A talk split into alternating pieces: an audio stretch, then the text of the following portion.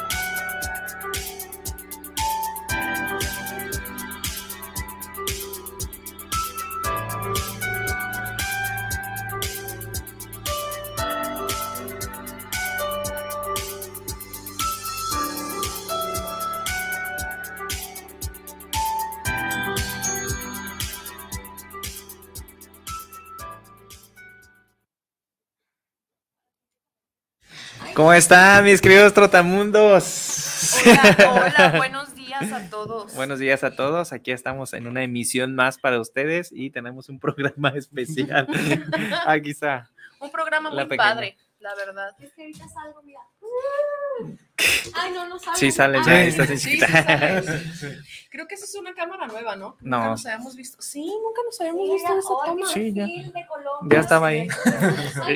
Y- Sí. sí. Sí, Muy buenos días, tengan todos, tengan todos ustedes una vez más aquí en su programa de Mundo Discovery. Discovery. Agradeciéndoles a todos, por supuesto, todos sus mensajes, todas sus Qué propuestas, triste. Eh, esta, esta emocionante, este emocionante encuentro de, de- de estos cuatro profesionales. De ombligo. Y como siempre les queremos agradecer la audiencia sábado pasado. Estuvo sí, el sábado increíble, pasado la llegamos verdad. casi a 150 mil radio escuchas. Muchísimas gracias. Estábamos recordando todos. algunas historias, Carlos y yo, de cuando teníamos apenas cuatro mil, cuatro mil personas que se Sí, sí, conectaban. sí, 4000, 4200, 4500. Y estamos sí. bien emocionadas. Pero hoy vamos a traer un programa muy especial. Muy Como el Día de la. Madre, hoy vamos a traer el Día del Padre. Vamos a es. darles el lugar que se merecen, que por mucho tiempo solamente se ha visto este lado de, pues vamos a festejarle nada más a la mamá y hay que darle más visibilidad también al Día del Padre, porque ellos también tienen mucho de dónde dar y de verdad que han dado mucho por muchas personas, incluyéndome a mí, que tengo papás postizos por todos lados pero este sí es importante también visibilizar este día, muy importante para ellos, y al igual que la mamá, ¿por qué no? También darles un ramito de flores, una, a detallitos, llevarlos a comer. Celebrarles. Incluso hay madres que hacen el papel de, de papás y hay papás que hacen el papel de mamá y hay papás que valen madre, ¿verdad? Pero a fin de cuentas papás. O mamás. que mamás van bien, que también valen que madre. Entonces, Madres al cuadrado. Pero sí, todo el reconocimiento y el amor a esos papás que se entregaron a su familia desde el día uno, que supieron que iban a ser papás, a los que a lo mejor no lo planearon, pero pues que se les chispoteó. pero muchas felicidades a los papás en su día. Y que se han hecho cargo de todo. Es un trabajo muy difícil. A los papacitos que tenemos acá también. Que los vamos a estar acuerdo. cuidando porque ay, se los van a perder en Colombia, yo estoy muy segura. Sí. ¿Y dónde ¿Por está? Mecha? ¿Dónde está Mendoza? Y allá. Vamos a ir siempre a hacer nuestras actividades altruistas para todos lados, a ayudar a la gente. Vamos a enseñarles otras lenguas. Choque cultural, vamos a enseñar Lo- palabras nuevas. lo bueno. Sí, lo sí, bueno es que nos van a cuidar a Cris, José y a mí. Este, en este viaje. dar- Yo me comprometo a cuidar. Siempre, siempre la devoción de ser un maestro, un profesor está en todos lados. Entonces vamos a ir a cómo clases privadas, vamos a ir a enseñar con clases privadas que vamos a dar allá en Colombia. Ustedes no se preocupen por nosotros. Pues yo estoy en la Academia de Lengua. y-. Yo estoy en la Academia de Lengua y Literatura. que Pero de, bueno, de literatura no sabe nada, pero de lengua, Pero de lengua. olvídense. Lengua. Tres tacos, por favor. Qué bárbaro, Dios mío. Muy bien. Entonces, siguiendo con el tema, el Día del, del Padre y, y bueno, sa- sabemos, obviamente ya lo, ya lo mencionó eh, aquí mi, mi compañera Kenia y mi compañero José y también ya hace un poquito sobre eso, sobre la importancia de valorizar el trabajo de, de un padre y que como bien ya lo habían comentado, muchas veces no se planea o no se sabe realmente, no se nace, digamos, sabiendo ser, eh, saber cómo ser padre. Entonces es como una, una labor muy, muy importante que se va aprendiendo con la experiencia y con el día a día y agradecerles pues a todos los que han hecho cosas buenas o a lo mejor que no han sido tan buenas, pero que para ellos en su momento creyeron que fue lo Que lo mejor. Entonces, por el esfuerzo y demás, y dejando un poquito de lado a pues a quienes no cumplen con esta responsabilidad de padres, pero para los que sí lo han hecho, para los que sí se han esforzado, que sí lo han intentado, pues muchas, muchas felicidades y podríamos comentar también un poquito de nuestras experiencias con nuestros papás. De, tu, de tu experiencia siendo papá. De tu experiencia siendo papá. De Margarito. De Margarito. Que de hecho, aquí en México, no sé en otros países, pero en México se celebra el tercer domingo de cada. O sea, no, no hay un día en específico como No. el 10 de mayo. No, Solamente es el Es tercer el de junio. domingo por precisamente que los papás es cuando tienen más. ¿Por qué será esta descanso, ¿no? diferencia? Porque, porque hay un día marcado para el Día de la Madre y el del papá es en domingo. Quizá por este rol de género en el que el papá porque tiene que trabajar. razón. El papá tiene que trabajar y no está con día libre entre semana para celebrarse. Sí, supongo que Yo supongo que de ahí vendrá, eso. pero lo, lo investigaremos y ahorita nuestra reportera Kenia se los va a pasar. Desde el departamento de investigación. Que paréntesis, si no lo habían visto, Desde la cabina. paréntesis, si no habían visto a Kenia, ya trae lentes. Ya usa lentes Chica porque intelectual. Es Se le cansa es mi la segunda mirada. personalidad. No, la verdad es que es la que está en la luz ahorita. Entonces, sí ha de ser por esa situación, ¿no? Que solamente se pone que el rol de, de género del padre, pues es los domingos, son los días que tiene de descanso. y que las mamás pues se dedican al hogar, entonces. y que están, se supone Ajá. que están todo el día, que ahorita eh, y toda la semana. día ¿eh? ya no. Ya no es así, ya no es así. Ya sabemos que ahora sí hay muchísimas madres trabajadoras y que realmente tampoco están los domingos, que a lo mejor hay un día entre semana, qué feo, ¿no? Descansar entre semana. ¿No? Vas a un trabajo-. Descanso, siempre es No, no, bonito. no, no, digo porque vas a varios trabajos y te dicen, ¿sabes qué? Vas a trabajar de lunes a domingo, nada más tienes un día de descanso entre semana. Ah, sí, eso sí, eso sí. Por eso digo que feo. Sí, eso sí. Necesitamos descansar, por ejemplo, sábados y domingos y toda la semana. turismo, que Ajá. se trabaja como los días que todos descansan son los días que tú más trabajo tienes. Claro. En vacaciones, estoy- en días festivos. Entonces en- ahorita que estoy como docente, yo estoy viviendo la vida, pero feliz. Pero descansas días- algunos días entre semana, algunos Sí. días, fíjate, no, no es uno, son dos o tres. Yo descanso como cuatro. entre- no, entre semana no descanso, bueno, un día. Pero creo que este semestre ya no. Bueno, pero ahora ya cambió, ¿no? Lo de la reforma de laboral, que creo que ya van a poder descansar dos días a la semana. pero nos quitaron más dinero. No, se supone que no. Ahí dice De la hecho, ley creo que que no. es un reajuste.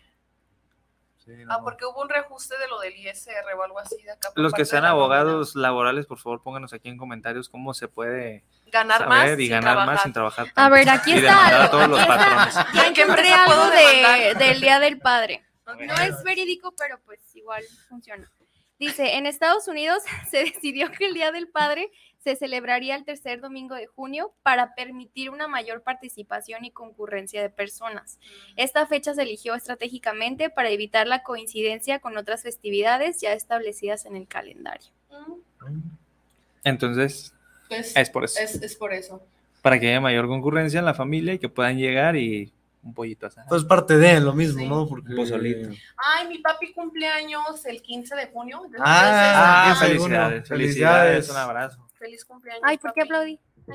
Bueno, Sí, está no, bien. aplaudiste con la mente porque una mano la tienes No. No, así. Se Ah, puede. Sí, Medio aplaudí. Ah, En la lengua de señas, los aplausos. ¿En serio? Sí, los aplausos con la lengua de señas. Y yo así callo a mis alumnos cuando están hablando de, a ver, estrellitas, Ay, si no, no. se callan, más todos general. empiezan a aplaudir, ¿no? Estás haciendo relajo y tú, bravo, bravo. Bravo. La víctima. Con razón hacen más. Con razón no se callan. Muy bien. Entonces, bueno, va- eh, hablando un poquito de las experiencias con sus papás, ¿cómo ha sido su vida con sus papás? Jazz.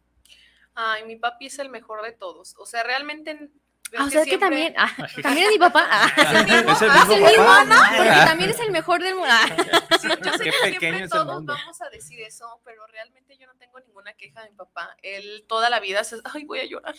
Él se esforzó toda la vida como para, pues para darme todo. Él siempre estuvo trabajando, pero también asistía hacia eventos o eventos que no podía ir, pero siempre estuvo presente. Entonces, O trataba de estarlo. Ah, o trataba de estarlo. Les, de hecho, en programas anteriores yo les había dicho que siempre sábados y domingos era de que mi papá de ley nos llevaba a pueblear. Entonces también todo este gusto por el viaje, de hecho el haber estudiado turismo también fue pues porque toda mi infancia y mi y parte de mi adolescencia pues fue estar viajando por todo el, o las, vaca- las vacaciones también siempre de cualquier tipo. En una camionetita siempre. Ajá, en camioneta. Y él siempre, él de hecho trabajó muchos años en transporte de norte de Sonora.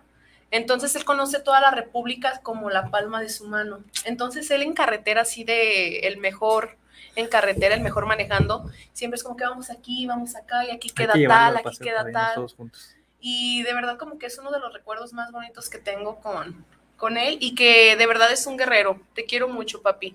De hecho, recientemente lo operaron de la cadera. Una operación súper dolorosa, peligrosa, o sea, que dicen que son de recuperaciones Largas. Largas. Él se, o sea, saliendo de quirófano, él se bajó de la camilla para moverse, salió bromeando con el camillero. O sea, todos estamos súper preocupados, pues porque además tiene hipertensión. Y él tranquilo de la vida ahorita, o sea, en menos de un año él ya volvió a caminar otra vez, o sea, de ya no poder casi caminar, otra vez está caminando, andas con un bastón, pero más por apoyo y por amenaza que por, que Por porque seguridad. realmente lo necesite. Y aunque nunca se lo he dicho, bueno, no, sí siempre se lo digo, pero de verdad es de las personas más fuertes y lo veo como un superhéroe. Te quiero mucho, papi. Ay, voy a Ay, yo llorar. ando muy sentimental. Yo también. Yo- Ay, ya Bravo, corte. Hay que cambiar de tema. Bueno, entonces ahora sigue Kenia. ¿Por qué? Porque ya primero estás a punto de llorar. Ya estás a punto de llorar. Hay Hay que que, aprovechar Pues yo, hay que fíjense- picar el botón de emergencia. ¿Te duele? ¿Te Yo fíjense y apago la pantalla, ¿no? Ah. Eh, tampoco igual no tengo ninguna queja de mi papá. Este, el día de la madre comenté algo de que fue como un papá ausente, pero como dice Machado, fue por Trabajo. que creyeron que era lo mejor para sus familias. Ahora lo reconozco porque sé que su ausencia en la casa fue por darnos siempre todo lo que necesitábamos. Eh, yo tengo recuerdos de mi papá de chiquita porque siempre decían que yo fui su está y ahorita. lo soy, pero hay que fingir delante de mis hermanos. Porque no. Eh, Y que soporten. porque fui la segunda niña, pero fui como más la que retaba a la familia. Por mí existen reglas en la casa. eh, El reglamento. el reglamento. Todas las Pero, cosas que están prohibidas por ejemplo. Este, mi abuelo fue eh, camionero en la ruta Talpa Mascota y Talpa Guadalajara o algo así en la ruta. Entonces, pues viajaba, ¿no? Y entonces en las, en las vacaciones de familia acostumbrábamos a irnos entre todas las familias, hermanos de mi papá, a la playa, pero entonces yo tenía primos de mi edad. Entonces era una odisea y mi papá siempre trataba de... Sí, mi papá siempre fue muy rudo. Fue un papá muy llevado, pero yo no sé si era su necesidad de tener hijos y nos hizo muy entronas a las dos. Pero qué bueno. Porque jugábamos luchitas o este era como el estarnos peleando, pero siempre fue mi papá muy, pues sí, muy atento cuando tenía el tiempo. De Quería chiquita yo me acuerdo que sí estaba como muy presente. Sí, Y ya de grande, pues por el tema de trabajo, tema de viajes y eso.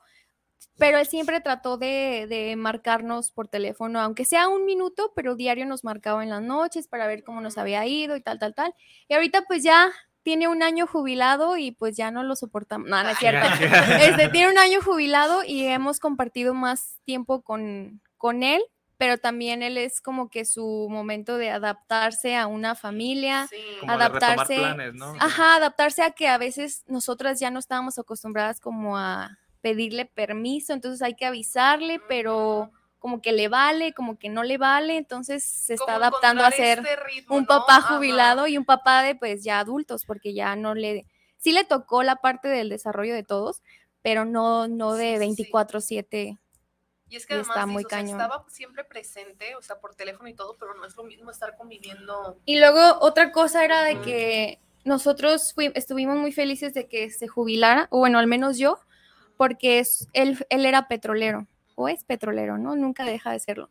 Entonces, él era en el área de gas, no era de gasolina. Entonces, cualquier chispazo, cualquier reparación, cualquier cosa, pues era traernos con el Jesús en la boca. Y hubo varias veces ya, recuerdo hace cinco años o menos, que hubo como una explosión y algo, algo fuerte, pero sí estuvimos como que a punto de perderlo, pero corrió muchísimo y tuvo también este, pérdidas de sus compañeros. Muy fuerte, entonces sí fue un alivio que se jubilara. Entonces ya disfrutamos a mi papá. No nos aguanta, pero Algo nos muy disfruta. bonito, ahorita también mi papá ya está pensionado, o sea, también ya no trabaja, y es como encontrar otra vez este, como este tiempo que no aprovechaste cuando eras niño, pero que ahorita ya es un ritmo muy distinto, pues porque los papás también ya... No, pues, y, ya y están que los conoces de manera nosotros, diferente. sí. Porque antes, bueno, yo siempre he visto a mi papá como un superhéroe y, y el, que- el saber que, que como uno como mujer te pone una expectativa, ¿no? Sí. De el hombre, de que trabajador, de que atento. Igual tiene sus bronquillas con mi mamá, pues como toda pareja, Bueno, pero sí como papá, pues. como papá ha sido el mejor papá, él le platicas y te escucha a su manera, pero te escucha a fin de cuentas. Entonces no tengo quejas y lo amo mucho. Ha sido como mi, pues es que sí, es mi, o sea, es mi hombre ideal. Ay, no. Qué bonito. Ay, Pero sí, sí, tuve una infancia muy bonita gracias a, mi mamá y mi novio papá. Sí. Entonces, no, no quiero un novio como mi papá. Lo quiero mejor, pues, obviamente. Pero sí estuvo muy, muy padre todo Qué eso. padre. A mí- Yo ahorita también que mi papá lo estoy disfrutando como nunca en la vida, porque pues ya tiene muchísimo, demasiado tiempo libre. Entonces como encontrar esta parte de visitarlo y saber que está ahí y no en tanto en el trabajo, a mí también se me ha hecho como un, como un regalo, como una bendición. Entonces, ¿quién Así sigue? es. Machado. Creo, creo que es importante, bueno, antes de empezar con mi experiencia con, con mi papá, un poquito de lo que mencionaba Kenia, que de repente los papás de eh, tienen algún problema, ¿no? Y como hijos es importante separar eso, Sí, ¿no? Porque una sí, sí, cosa es el desempeño de una persona como esposo y otro como papá. Y Muy, muy diferente. diferentes. ¿no? Hay ocasiones en las que es muy buena en ambos sentidos y, y qué padre, ¿no? Pero en, en dado caso de que hay, hay algún problema entre, entre padres, hay que entender que pues, es los problemas de parejas en parejas se resuelven, ¿no? Y que nosotros como hijos, nuestra relación con los padres es totalmente independiente. Y, y bueno, solamente comentar eso para los que llegaran a tener algún problema o, o- o que de repente empiezan a mezclar Sí, o que eh, a la- veces las también cosas. es al revés, que como Ujú. parejas son grandiosos y resulta que como padres no lo son. Claro, sí, Entonces, sí. pues sí, Porque fíjate que yo fue un tema que trabajé en terapia, que yo decía, es que mi papá, o sea, yo no entiendo por qué, porque como pareja, pues ya ellos tienen sus decisiones y entendí gracias a terapia que pues ellos son adultos y que pues ellos tienen que tomar sus decisiones y no nos tienen que involucrar. Entonces eso también como que costó porque dije, "Bu- pues mi papá ha sido un papá increíble, ha estado involucrado con Sí. nosotros, nos da todo, este, nos chiquea y todo, pero después dices, ay, pero dices, bueno, pues ya, es muy Bueno, y pedo". hablando sí. también, independientemente de lo de la familia, también eso hay que aplicarlo también a las amistades, porque luego se da la casualidad de que tú le hablas a dos personas y de esas dos personas se deja de hablar con otra. Entonces se va a decir, no, ya no le hables a ella. no, pero eso no. No, y ser maduros, de saber que aplica. El que me caiga a mí, si lo estoy hablando con ustedes, ustedes ya no pueden hablar con nadie. puede ah. hablar con ella. automáticamente, si le hacen algo a ustedes, yo voy a odiar a esa persona. Pero es que es aprender que No. nadie es dueño de nadie, ¿sabes? y es que siempre yo, lo que yo les digo, o sea, es que tú puedes estar enojado con alguien, pero yo no estoy enojado con esa persona, yo puedo seguir hablando. Porque el trato es diferente. el trato Ya es no. distinto. Ya no, no. Eh, su problema es lo que tengan ustedes. No me involucren a mí ni Sí. involucren a nadie más. Sean cierto. maduros y hagan las cosas A como mí eso no me. Yo creo que depende que- del caso, ¿no? Por, por ejemplo, si, si- si- vamos a suponer que ya tiene un novio, ¿no? Y A suponer. Ojalá. Tiene tres, tiene tres, tiene tres. Dios mediante. tiene tres, vamos a suponer que tiene uno, ¿no? Vamos a suponer que tiene uno, pero tiene tres. Este, y, y terminan por X, terminan por X situación, ¿no? Pero no fue algo que, que tú digas, no la golpeó o algo, ¿no? O sea, Bueno, algo si normal. llega a así, obviamente nosotros sí nos vamos a... a- Ah, bueno, así, ahí sí ¿no? ya sea la situación. Pero sí, pero como no hay comenta una- Pepe, ¿no? Que es Ajá. dependiendo la situación y pues las personas. depende de la situación y, y del, y del No puedes ser El la consecuencia y del No, vínculo. No y pueden de- ser amigos de mis enemigos. O sea, sí. Cántale la del vale a mis enemigos, si quieres. No. Entonces así está la situación, como dice Machado. Entonces, el problema que tengan como papás e hijos, pues se tiene que solucionar de manera diferente. Y no no es algo igual, o no sea, mezclarlo De hecho, exactamente. yo me acuerdo cuando mis, mis papás están separados, de hecho, pero se llevan muy bien. Y, o sea, no tengo traumas, creo, por eso. No me he dado Pero, cuenta. ah, no, no que me dé cuenta, no que esté diagnosticada, pero yo me acuerdo que algo que siempre me decía mi mamá era de, a ver, mis problemas con, con Efraín, o sea, con mi papá, son míos. Ay, Efraín. Mis problemas Sí. con ese señor. Con ese señor, con tu padre, no, decía, o sea, los problemas con tu papá o los problemas con Efraín son míos, los problemas de tu papá conmigo son conmigo, no contigo, o sea, tú eres un ente independiente y no tienes por qué enterarte de nuestros problemas. De hecho, yo no tengo recuerdos como de ellos, así como agrediéndose ni gritando. O sea, ya cuando ya se estaban por separar, sí era como que medio pesadito el ambiente, pero también no tengo recuerdos así de que mezclaran esa parte con como conmigo, ¿sabes? Como de gritarse o de que poner al hijo como De por medio. como de por medio. Oye, eso O la sea, verdad está muy feo, ¿no? Problemas, Y es que, ¿sabes qué? Es que conmigo, a lo que, a lo que platicamos, muchos no saben cómo ser papás y entonces piensan que toda la carga es con el hijo y le cargan como ese rencor y es Pues como esas dices, culpas. O, o que le di, ¿sabes qué? Empieza a hablar mal del otro papá. Es que tu sí, papá tu es un- papá es así, así, Y es como, Son los esa es tu problemas de ellos. perspectiva, ¿Viste lo que hizo ¿sabes? tu papá? Porque yo lo he visto con primos, con otras personas, que ya viste lo que hizo tu papá, Mm, pero a esto, o de seguro anda haciendo esto. Es ¿Sabes? También eso es algo que tengo que agradecerle a mi mamá, porque de chiquitos uno se hace la idea de, es que mi papá no está, es que me gustaría que mi papá estuviera en los festivales o cosas así.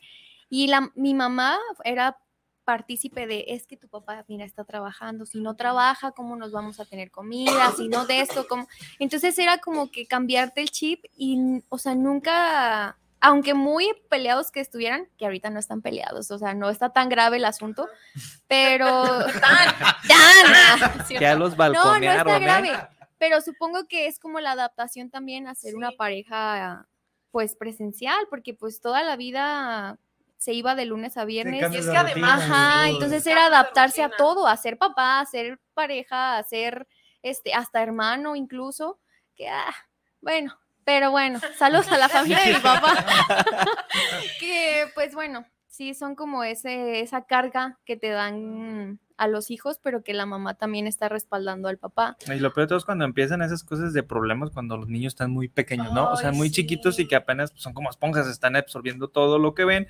Y si le dices, ¿sabes qué? Tu papá se portó así, esa va a ser la verdad Sí, absoluta para o sea, el niño o cómo la niña. hablarles a los, a los hijos. Entonces hay que hablarles de manera asertiva, decirles las cosas como son. ¿Sabes qué? Tus papás, tú y yo, No, y tu que papá y tu su mamá tienen propio problemas, juicio, ¿no? Sí, Pero dejarlos tú también. eres muy aparte y tenemos que solucionarlo esto como pareja. Nosotros te queremos mucho, pero, pero es independiente. es de muy nuestra- independiente de Y es que contigo. también hay que separar que son roles distintos el ser padre al ser esposo. O sea, si son dos papeles distintos, pues aprende también a separarlos como tú dices. O sea, Sí. como hijo, Esta como padre, de es una roles. persona y los problemas. No, y también a- tantas familias que es tienen esa parte del machismo muy arraigado, de que la Sí. mujer en la cocina y haciendo el quehacer y yo trabajando y llegar y que me quite las botas y eso también está como muy, Sí. muy feo. Y también está como muy triste que utilicen a los niños, ¿no? Como arma de...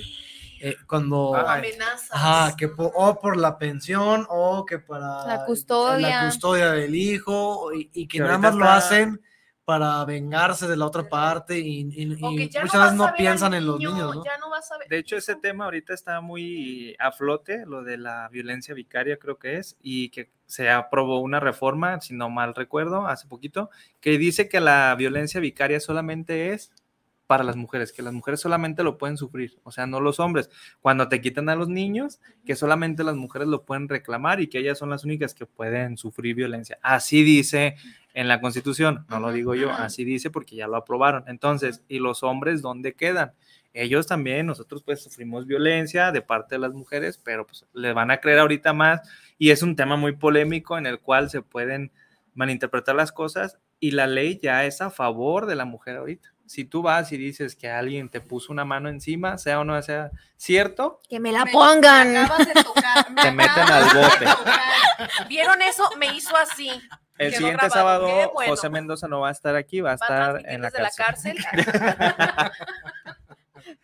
Entonces eso también me parece algo mal porque no es parte de madurar. O sea, ¿sabes? Si te hicieron las cosas, tienes que contarlas tal cuales son para poder llevar un proceso adecuado. Bien. Pero Obviamente nadie pues, quiere perder, creo pero que pues eso no también- mentiras. Creo que también toda esa situación ha sido por el mismo machismo, ¿no? Y, y no solamente de, de hombres machistas, sino de mujeres que reproducen ese mismo Victimizadas. machismo.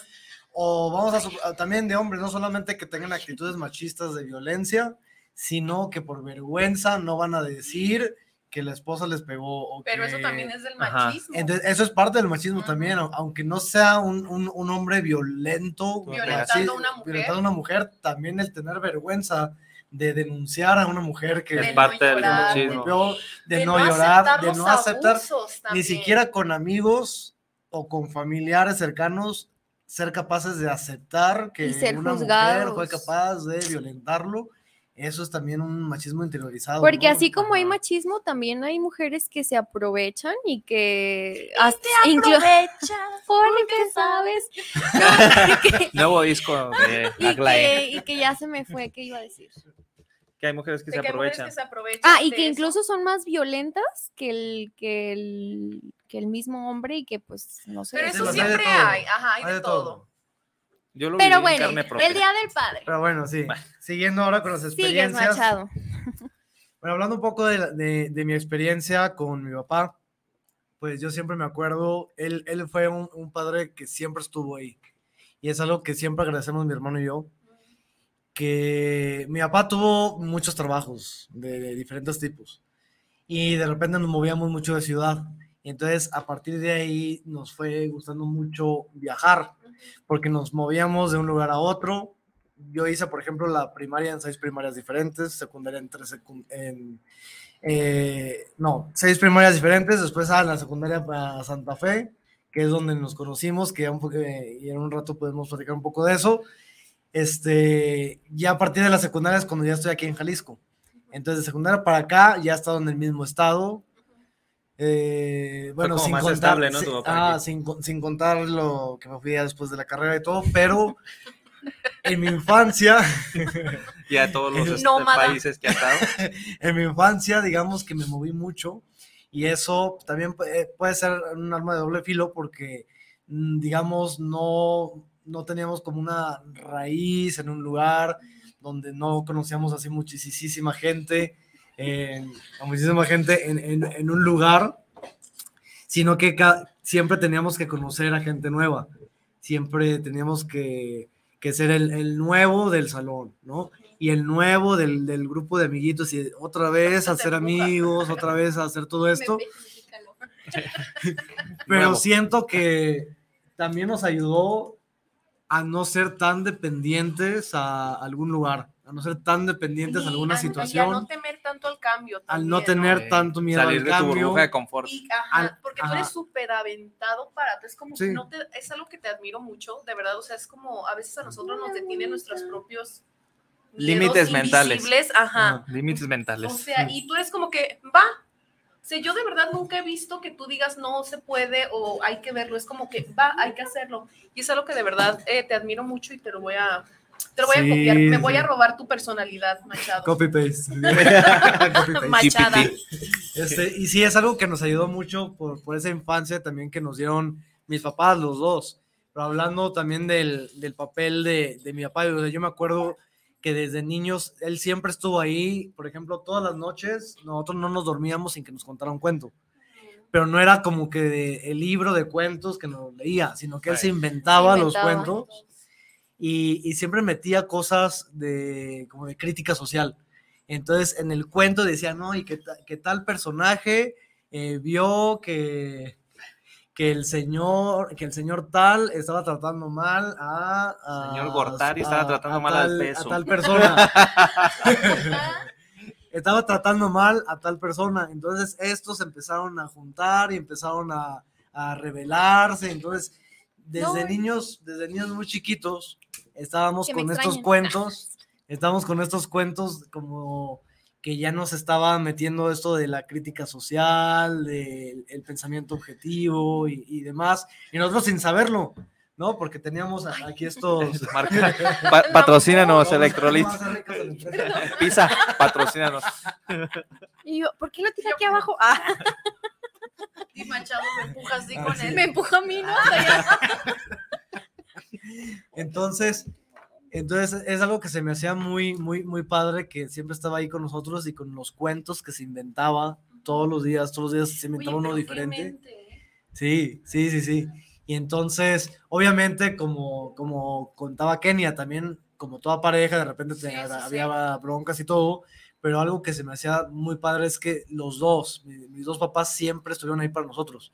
Entonces, todo, todo lo dieron siempre por los hijos. Así va a Ajá. pasar. To- Sí. eh, siempre lo, lo dieron todo, todo por los hijos, por educarnos, por enseñarnos, por... O sea, dan su Por 110%. Siempre El, ajá, 110. más del 100% siempre. Y, y todo lo que nos enseñaron y siempre No llores, defendernos no llores, está bien, estamos contigo. y también defendernos y platicar con nosotros de, de- dedo, ¿no? de- de muchas cosas. Por ejemplo, mi, mi papá es el que me, me metió la obsesión de la ortografía, de la redacción y todo. Él, es, él estudió comunicación en la UAM Xochimilco. Él, bueno, primero hizo examen para veterinario en la UNAM. Ujú. pasó, pero dijo, no, mejor no a la UAM. Sí quedó. Ah, qué Sí bueno, quedó. gracias. Pero también quedó en la Nomás quería UAM. probarme a mí. No, hizo examen en las dos, pero también quedó en podía. la... Solo le quería quitar el lugar a alguien. Le quería quitar el lugar a alguien. Y hay muchos veterinarios. güey. Este, pero en- entró a la UAM, porque también hizo examen en la UAM, para comunicación. Y eso realmente era su profesión, su pasión, lo que él fue periodista casi toda su vida. Entonces estuvo en, en redacción, en, en noticieros en, en la Ciudad de México, en Toluca, en, en diferentes lugares. Y entonces yo creo que también al crecer con eso, pues me fui adaptando a, a andar ahí criticando la ortografía. y- Criticando y gente. Y luego- mi papá también es mucho de crítica social, entonces él también nos metió mucho eso de la, de, de la crítica. Él hizo una asociación, eh, Justicia. Social de Tlajumulco. Con esa asociación, cuando nosotros llegamos en, en, eh, en- en una racha mala que tuvimos por una situación de, de un negocio que nos quitaron, que nos quitó don Tomás. Vamos ahí Total, por ti. Vamos a estar afuera de tu casa, Tomás. ¿Te acuerdas, ¿Te Tomás? acuerdas? Te dije que iba a llegar la venganza. Y don Tomás, aquí los espero. Entonces, en, en ese Déjense momento, venir. Pero yo creo que todo pasa por algo, ¿no? En ese momento nosotros nos, nos fuimos a Tlajumulco, a la parte de la zona del valle que es ahora Santa Fe. Y fue ahí donde yo empecé la secundaria y donde conocí, por ejemplo, a José y a otros amigos. eh, también un amigo, saludos a Henry, Henry Humberto. a Henry Humberto Beltrán eh, y, a- y al bar eh, que está ahí en Tonalá. Oh, De las Wings. sí. Star Estamos ahí. Wings. Sí. Hola. Después de ir a, paréntesis, después de sí. ir la primera vez a ese bar, fueron cambios muy buenos después de eso. En efecto. Empezó, empezó otro proyecto y aquí estamos. Vaya. Mundo Historia. Ah. Fue Rifado el Martín lugar. ahí. Sí, y sí, fuiste sí. tú la pionera. Oh, sí es cierto. Sí, ya me acordé. ahí estabas. Hola. Ahí estaba. Y que ella no quiso ir, quién sabe por qué. Nunca va. ¿Cuándo fue? Ah, es que fue el día Porque de estaba los en Las Vegas. bailes. No. No, fue el día de tu presentación. Ah, de es que sí, me presenté Ah, en el sí. Foro de Arte y Cultura. Y Sí, saliendo de sí, ahí sí. nos fuimos. nos Ah, sí, es cierto. No Sí. quisiste. ir. Ah, estoy muy cansada. eh. Bueno, cerramos paréntesis. Cerramos paréntesis. Cerramos y que ahí conocimos paréntesis. a varios amigos de la secundaria. Sí, de la secundaria. Y, y bueno, entonces ahí es donde crea esta asociación eh, Justicia Social de Tlajumulco y empieza a apoyar, por ejemplo, a, a muchos indígenas de, de- de la zona.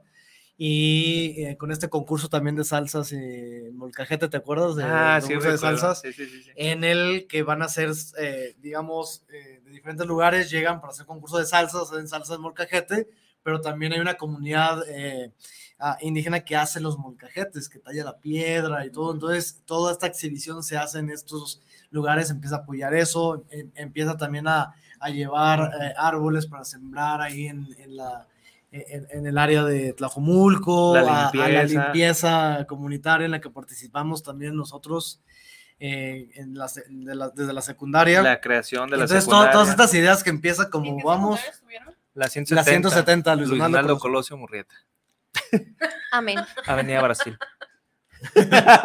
Sí, entonces todas estas ideas de que de querer criticar al sistema, de, de- Surgieron de su papá. sur- surgen de ahí, de todo esto, ¿no? Y de, y de ser muy revolucionario y que a veces hasta caerle mal a la gente por decir las cosas tan directas y, y, o sea, todo esto surge pues de ahí en gran parte de lo del Asperger de otra parte, ¿no? Y como que todo un conjunto que, que se va dando, pero Una esta bomba. guía, esta guía que, que, que, que nos dio también mi, mi papá en, pues en todos estos años, pues ha sido pues, un ejemplo, ¿no? Y que, y, y que no se haya marcado tampoco diferencias con, por ejemplo, cuando llegaste tú, ¿no? Porque Ujú. también fue eh, una, una figura, bueno, eso ya lo puedes contar un poquito, eh, puedes contar uh, un poquito de eso y también de tu, de tu papá para, para ver también esa, esa experiencia. Esa parte de, porque si se fijan, es completamente distinto lo que tenemos aquí. Sí. O sea, son partes muy sí, sí. opuestas, muy contrastadas. Y pues comenzando conmigo, yo tuve un papá muy ausente, ya en paz descanse, tiene aproximadamente 13 años, un papá que no me da pena decirlo porque es parte del proceso, fue alcohólico, y, pero me apoyó muchísimo en cuestión a que después de que terminamos la secundaria, él siempre fue muy trabajador, siempre fue muy trabajador, así llegara borracho, alcohólico, lo que tú quieras, a, a siempre llegaba al trabajo y puntual. Entonces, eso era algo que sí me inculcó de que no tienes que faltar a trabajar, tienes que ser responsable y disciplinado. Muy bien, hasta ahí. Pero hubo un día en el cual yo le dije, oye, yo quiero entrar a estudiar la preparatoria. Y me dijo, pues, ¿cuánto sale? Le dije, no, pues sale como en 500 pesos en aquel entonces, el examen de admisión, así es. Mañana te los traigo.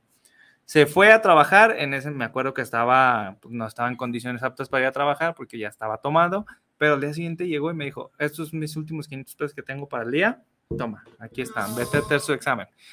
Fui, hice el examen y sí quedé en la Universidad de Guadalajara, entonces eso se lo agradezco porque por parte, pues él quería apoyarme pues tal cual él, él pudiera y sus necesidades.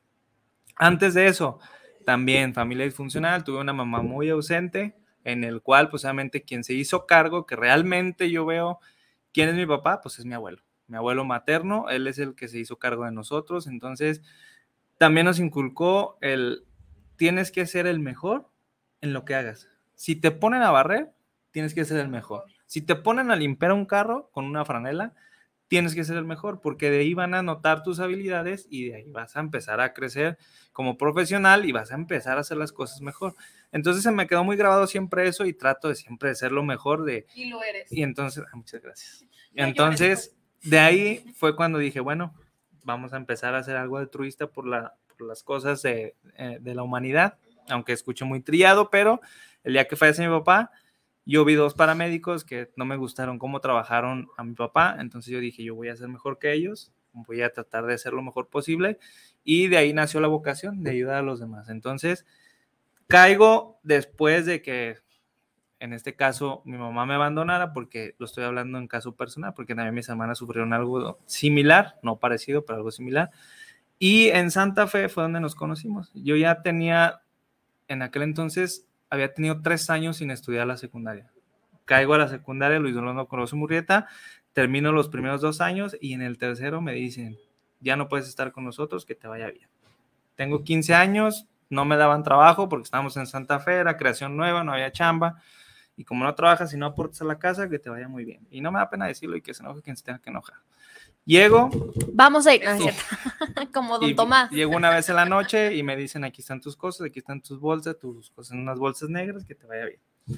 Caigo a la casa con Machado, y me dice, ¿qué onda? ¿Qué pasó? Yo todo triste, llorando, y su mamá enojadísima. Fue la primera reacción, su mamá. Es que hizo hijos tal por cual y cómo te trataron así, que no sé qué. Te vas a venir a vivir con nosotros. No lo dudó ni un minuto. Y su papá también dijo, sí, aquí te vamos a adaptar un cuarto. Y Carlos bien feliz, no, sí, aquí vamos a estar y vamos a, a estudiar y todo, y la frega. Y lo vamos a estudiar. Te voy a corregir Te tu voy a corregir. ortografía. Vas a ser mi esclavo. Junto con No. Gonzalo. Ahí a un lado del baño con Ahí Gonzala. vamos a estar los dos, Gonzalo y yo. A Gonzalo le sobra una parte de la litera. Y tú nomás cabes abajo. Así es que, Y ya aprendió a decir hola, entonces te van a hablar ustedes dos. saludos a Gonzalo. Y entonces, de ahí, eh, su papá nos empezó a poner a estudiar juntos. El último año de la secundaria nos empezó a poner, nos ponía después de la comida y ahora vamos a ver ortografía. Y ahora vamos a ver las capitales. capitales, y ahora vamos a ver este. Vamos a leer, a ver, ¿cómo lees tú? Y nos ponía a leer un fragmento. No, es que lees muy pausado y lees así. Entonces, de ahí yo aprendí muchísimo porque nos empezó a enseñar pues, cosas que yo no sabía y que en la secundaria, como apenas era de, de reciente creación, pues no había eh, maestros tan buenos que habían conseguido. Y la maestra Jaime, la maes- el maestro Jaime, la maestra Lucía, Que no, ellos son ellos muy sí, muy buenos, buenos la verdad muy buenos y Sí. también por ellos fue como que la parte de querer también en algún momento ser docente. Se nos olvidó, bueno, a mí se me olvidó la idea y después ya Y retomamos ahí eso terminaste. y aquí terminamos ser también docentes. Entonces fue como que ya tuve mi abuelo como mi papá, mi papá biológico, eh, mi papá Jorge Machado y también tengo otro papá en el cual pues casi no, no lo menciono, pero también me ayudó muchísimo, que fue también ahí donde vivía con mis abuelos, a un lado. El señor es abogado, es licenciado y también muchas veces, a ver, te vamos a apoyar en esto, te vamos a apoyar en lo otro. Y sus hijos, que son también de mis mejores amigos, también me ayudaron a entrar a la prepa, porque yo ya no quería estudiar. Entonces esas motivaciones que te dan y también los papás, vamos, tú puedes, tú puedes, sí se puede, o sea, de que sí se puede. Y muchos ahorita veo y dicen, no, es que está bien difícil la vida. No me dan dinero para irme en camión a la escuela. Yo me levantaba a las 5 de la mañana, cinco y media ya estaba de salida, caminando de donde vivía, porque no quedé en la prepa que yo quería, pues, caminando hacia una hora. O sea, a las, a las 5.45 de la mañana y me ves caminando por todo San Juan de Dios y luego hasta la explanada. Entonces, y llegaba a las 7. ¿Por qué? Porque se veían las ganas de querer estudiar y que veías todo el apoyo que te daban, pues todas las personas que puedes están a tu alrededor. No pues. puedes defraudarlas a ellos ni defraudarme a mí, porque pues ya había hecho todo el esfuerzo, ni modo de que, ah, pues ahí lo voy a dejar. tirado. Entonces, la figura paterna de mí no más estuvo en una persona, estuvo ya en, en- en varias personas, que fue algo para mí como muy difícil porque fue así como que, ay, güey, ¿por qué no tengo un papá nomás como, como muchas personas lo tienen, no? Pero ahorita ya lo veo de diferente manera, pues lo agradezco porque aprendí demasiado y si no, no estuviera aquí. Si ustedes se fijan, soy bien ami- amistoso con muchísimas personas. Y, ay, ¿cómo puedes hacer tantos amigos? ¿Por qué? Porque ese amor que me dieron, ese cariño, pues ya lo transmito yo a otras personas. Eso sí, si me juegan el dedo en la boca, ya no les vuelvo a hablar. Qué rico. Ah. Ay, ya, pues, Entonces- es que es el calor. Ahí todo eso conjuga un, pues un proceso de éxito, ¿no? Porque como digo yo siempre a mis alumnos, el éxito es subjetivo, no puedes saber que es éxito en una cosa. No hay suerte. Entonces es, tú forjas tu propio camino, tú sabes por dónde te vas, que hubo muchas malas influencias en el camino, sí las hubo, pero tú sabes hacia dónde te vas. Si perderte o no. ¿Quieres Sí. probar? Pruébale, no pasa nada, pero no te quedes ahí. Sí. Vete a otro lado, sal de tu burbuja de confort. Lo mismo pasó cuando fui a Fíjate que ahorita que lo dices de madre, ¿qué caer y ¿Qué el camino, de la familia de mi papá, mm, nunca lo he dicho, pero yo, bueno, considero que es alcohólica y mi papá no le gusta el alcohol. No le gusta el alcohol y, ah, lo voy a ventanear. Se Eh, tomó una cerveza sin alcohol, pero un tío no le dijo que era sin alcohol. Entonces sale mi mamá y le dice, hey vieja, tómate la cerveza porque ya estoy bien borracho. Y salgo yo y veo, y digo, papá, pero es una cerveza sin alcohol. Y dice, ah, cabrón, no, entonces no sé qué pedo. entonces, mi papá nunca toma es, y de no mi, es de mi equipo. Es del equipo de Machado. Adelante. compañero.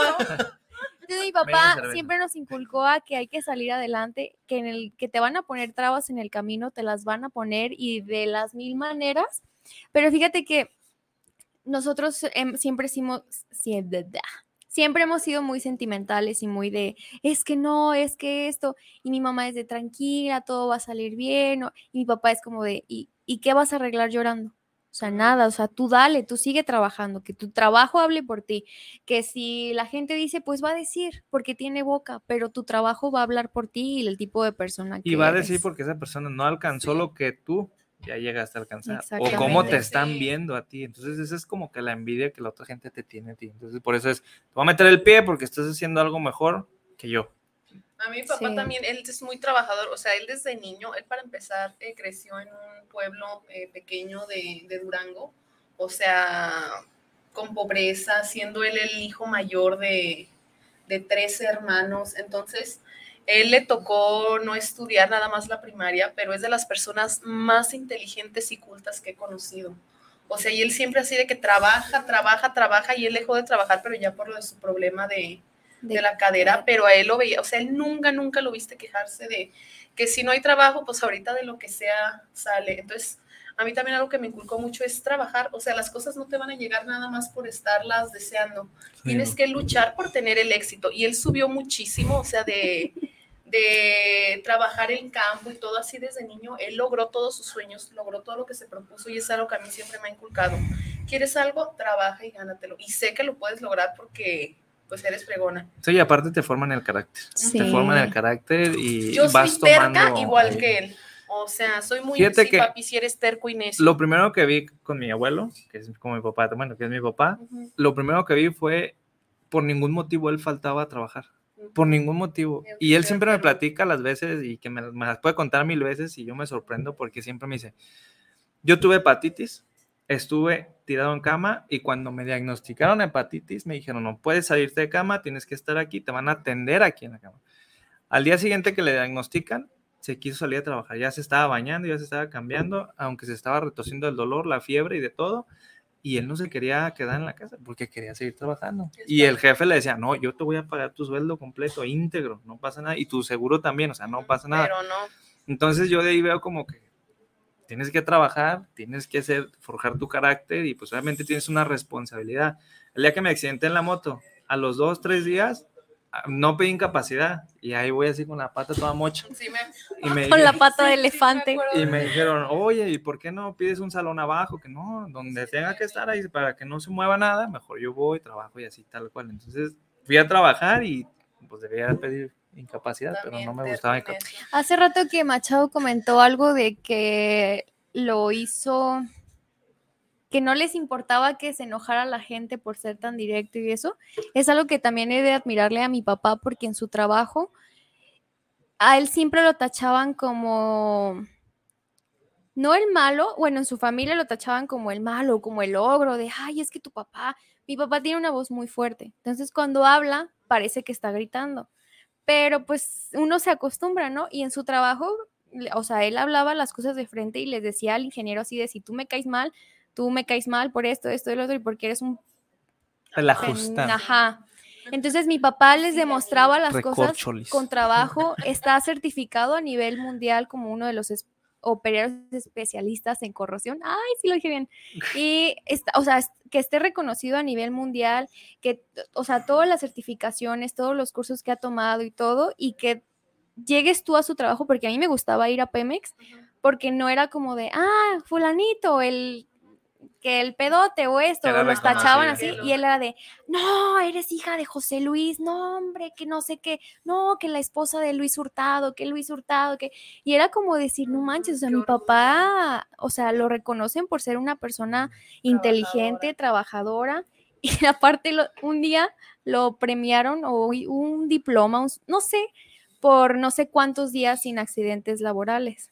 Y el día que lo premiaron, Se accidentó. se accidentó, se abrió la parte de aquí del, del dedo, entonces le pusieron como cinco o seis puntadas, no sé qué. Entonces cuando supo que lo iban a premiar por eso, pues fue como de, pues, ¿qué hago? Entonces con la camisola se la desabrochó, Y se tapó la se idea. tapó la mano y lo recogió así. Dije, Gracias. Digo, qué, qué raro premio por no accidentarse, pues, Ajá. que sí se accidenta, pues no es su culpa, es un accidente, ¿no? Entonces, Pero Sí, ya no tiene premio. premiarlos, ajá, premiarlos por no- Es que No. era un premio, como un reconocimiento, reconocimiento, por- ¿no? porque hay muchos, por ejemplo, incapacidades porque se les tronó una Ujú. tubería o algo así. Ah, Entonces, como- como, O ese sea, como trabajo, para poner más el cuidado y como el utilizar el, cuidado equipo de protección personal. Exacto. que era también algo que yo me encargaba en la seguridad laboral allá en Matamoros, y era de que debes de tener todo el equipo de seguridad al, al 100. Y que todos los jefes que vienen aquí a las empresas, que tengan a su equipo con todo el equipo de seguridad, obedezcan las normas esta, esta, esta, esta, por la seguridad de ellos, de los que están Sí. trabajando. Entonces, cuando ya llevas mucho tiempo sin un accidente, porque estás obedeciendo las normas y tal está- cual, sí. y que estás eh, trabajando de manera adecuada, y ese cuando dicen, él sí sigue las normas, él sí sigue las leyes, quiere decir entonces que le Sí. vamos a dar un premio. De Pero hecho, que feo que se haya. Pero justo ese día, porque él ni sabía que había esa premiación, no sé qué. Y lo Fue interesante de mi papá es que él es, o sea, hace las cosas con tanta vocación que realmente los, y los- cursos y eso, es como de, ah, sí, fui por mi curso de tal. ¿Tomaste un curso? Sí, pues ahí está el papel. Y es como, mi papá, pero este curso está tal. Sí, ah, pues pues ¿qué tiene? Ya lo había tomado. Nomás lo renové y es como, Mi papá es igual. Y ¿Qué ahorita onda? que dijiste eso de lo de la seguridad, les digo que mi papá fue este operador de transporte. Él también jamás se accidentó. Él, obviamente, en carretera se conocen miles y miles de accidentes de que ya se voltearon, que esto, y él manejara los kilómetros que manejara también. Y hasta la fecha nunca ha chocado, nunca se ha accidentado. No, y una vez papá. estuvimos a punto de morir. Veníamos de Tequila, Jalisco. Nunca se accidentó, pero íbamos a morir. No, ese, día veníamos de, te- o sea, gracias a él no nos matamos. Veníamos de tequila y venía un borracho, pero con todo. súper mal, ajá. Y nos chocó, o sea, nos dio y quedamos nosotros. Si mi papá no da el volantazo y hace maniobras que no sé porque no sé de, no sé manejar, pero yo me acuerdo de estar niña y haber visto así el voladero junto a mi ventana. Y si no hubiera sido por mi papá, nos hubiéramos matado. O sea, las llantas, todo quedó así marcado en el, en el suelo Pavimento. la camioneta súper chocada. O sea, la gente que estaba ahí salieron así a atendernos de que precisamente se están matando personas aquí por lo mismo y esto, y que ustedes no se hayan matado y fue por mi, mi papá, sino yo ya Sí, por la quedado.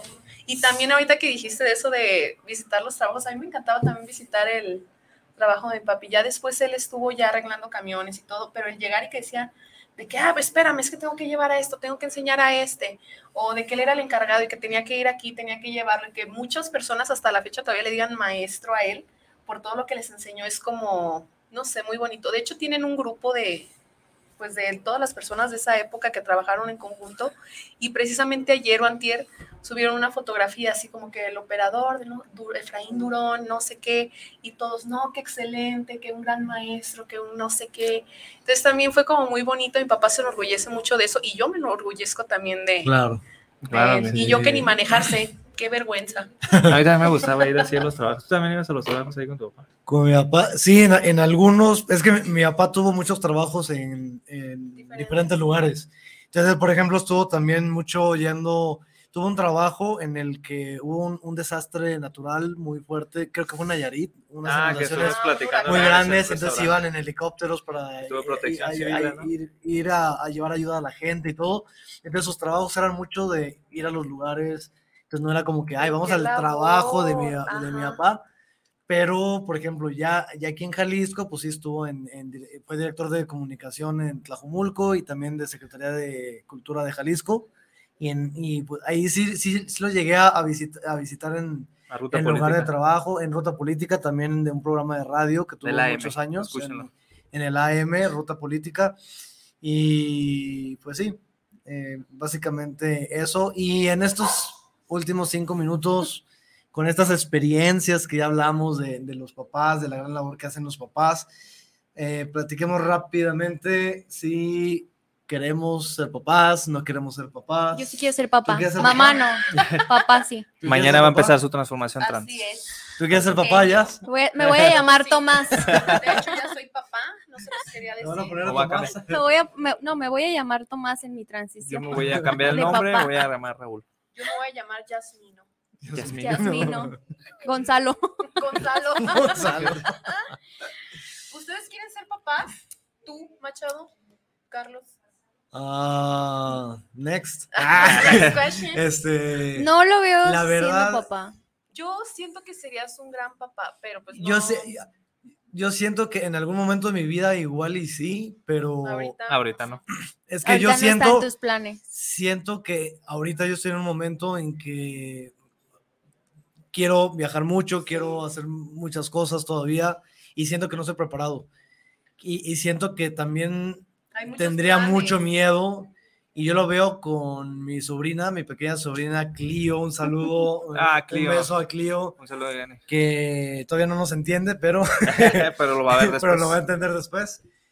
Este, la veo tan chiquita, tan, Frágil. ah, súper bonita Clio, súper chiquita, tan frágil y todo que me da pánico. Me, yo siento que me daría pánico Uy, ser sí. papá en estos momentos y de decir que casi casi si la toco se va a romper o, o que Por eso van a ser tíos de mis huercos. Mm, siento que No, yo si soy los más tocos ma- se van a romper. siento que yo soy más material de tío que, que papá, al menos ahorita, al menos ahorita, ¿sí? Y quién sabe qué nos depara el destino. Y mañana, fíjense que voy a ser papá. Fíjense que Machado va a ser papá. Fíjense que soy papá de tres y no sabía. tengo. Adoptó dos y va a tener uno biológico. Entonces ya va a ser tres. ¿Y tú. Mendoza? Pues como les comentaba fuera del aire, hace ratito tendría, hace unos años tenía el 100% de querer ser papá. O sea, ya es de que sí quería ser papá. Pero ahorita ya tengo un 50-50. ¿Por qué? Porque también, como dice Carlos, ahorita ya... De hecho, él me empezó a inculcar como que vamos a viajar cuando fuimos a Cancún, a Holbox y todo eso me gustó como como andar ya de pata de "Ay, perro. Es el que dije, ¿para Y dije? ¿para qué quieres ir? Mejor viajamos. No, dices tu vida. Dámelo de los fue pañales por- para los vuelos. Y fue por la experiencia.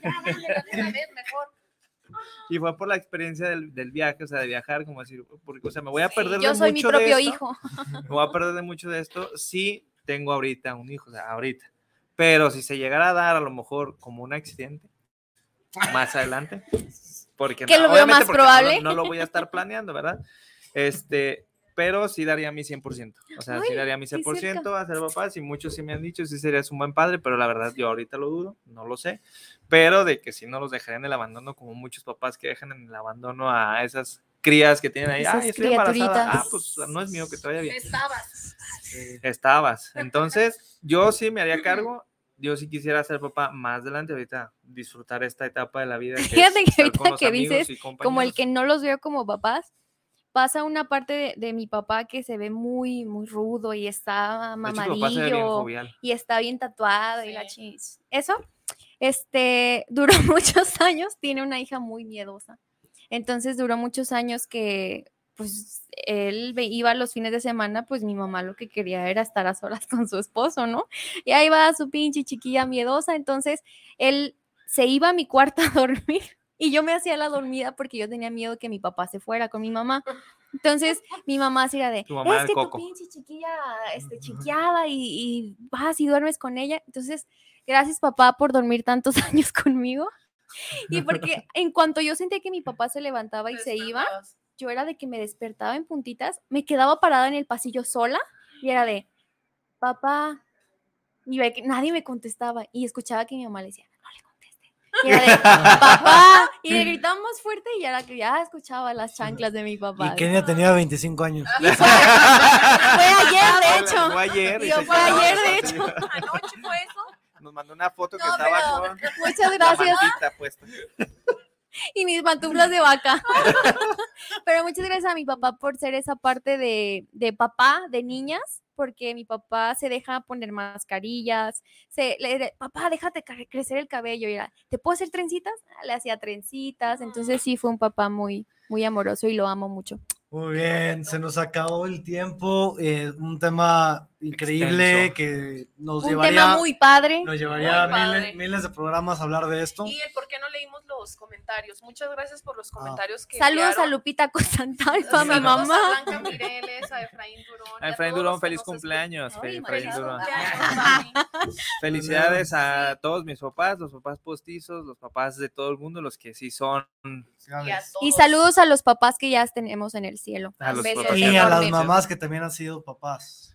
Entonces- muchos- muchos Pero. ¿por qué no leímos hoy los comentarios? Hoy no leímos los comentarios porque es un programa grabado. Este sábado no vamos a poder estar con ustedes en vivo, lamentablemente, pero ahorita. hicimos el esfuerzo para poder estar aquí con ustedes grabándolo y que lo tengan fresquecito igual como siempre el sábado. Así Pero es. dejen los comentarios y los vamos a leer el próximo sábado que ya vamos a estar ahora en sí las redes sociales que son Mundo Discovery Oficial en YouTube, en Facebook, eh, En Instagram. en, en Instagram, TikTok. en TikTok es eh, mundodiscovery.mx. Ahí llegan todos los, los comentarios y con mucho gusto los leemos cuando regresemos. Mensaje de seguridad, es. paréntesis. Ahorita están robando contraseñas en Google Chrome, Facebook y están pidiendo dinero a las personas por sus, este, en sus Facebook, sus en sus contactos, Oh, sí, sí. para que tengan eh, cuidado, con eso. por no abran links no que abran no links, conozcan. cambien Sí. sus contraseñas, Mundo Discovery no pide dinero a nadie. no pide dinero. Pero si lo quieren mandar, estamos No, abiertos pues, a esa a oportunidad. varios. Un número de cuenta Para el vamos a viaje, dejar ahí. ¿con qué se va a pagar? Entonces, cuiden mucho la ciberseguridad, no abran ningún link, no compartan datos y cuídense, nos estamos viendo. el Tomen mucha agua, protéjanse del sol. Pues ya, ¿no? Bye, bye. Vámonos. Ay, perfecto.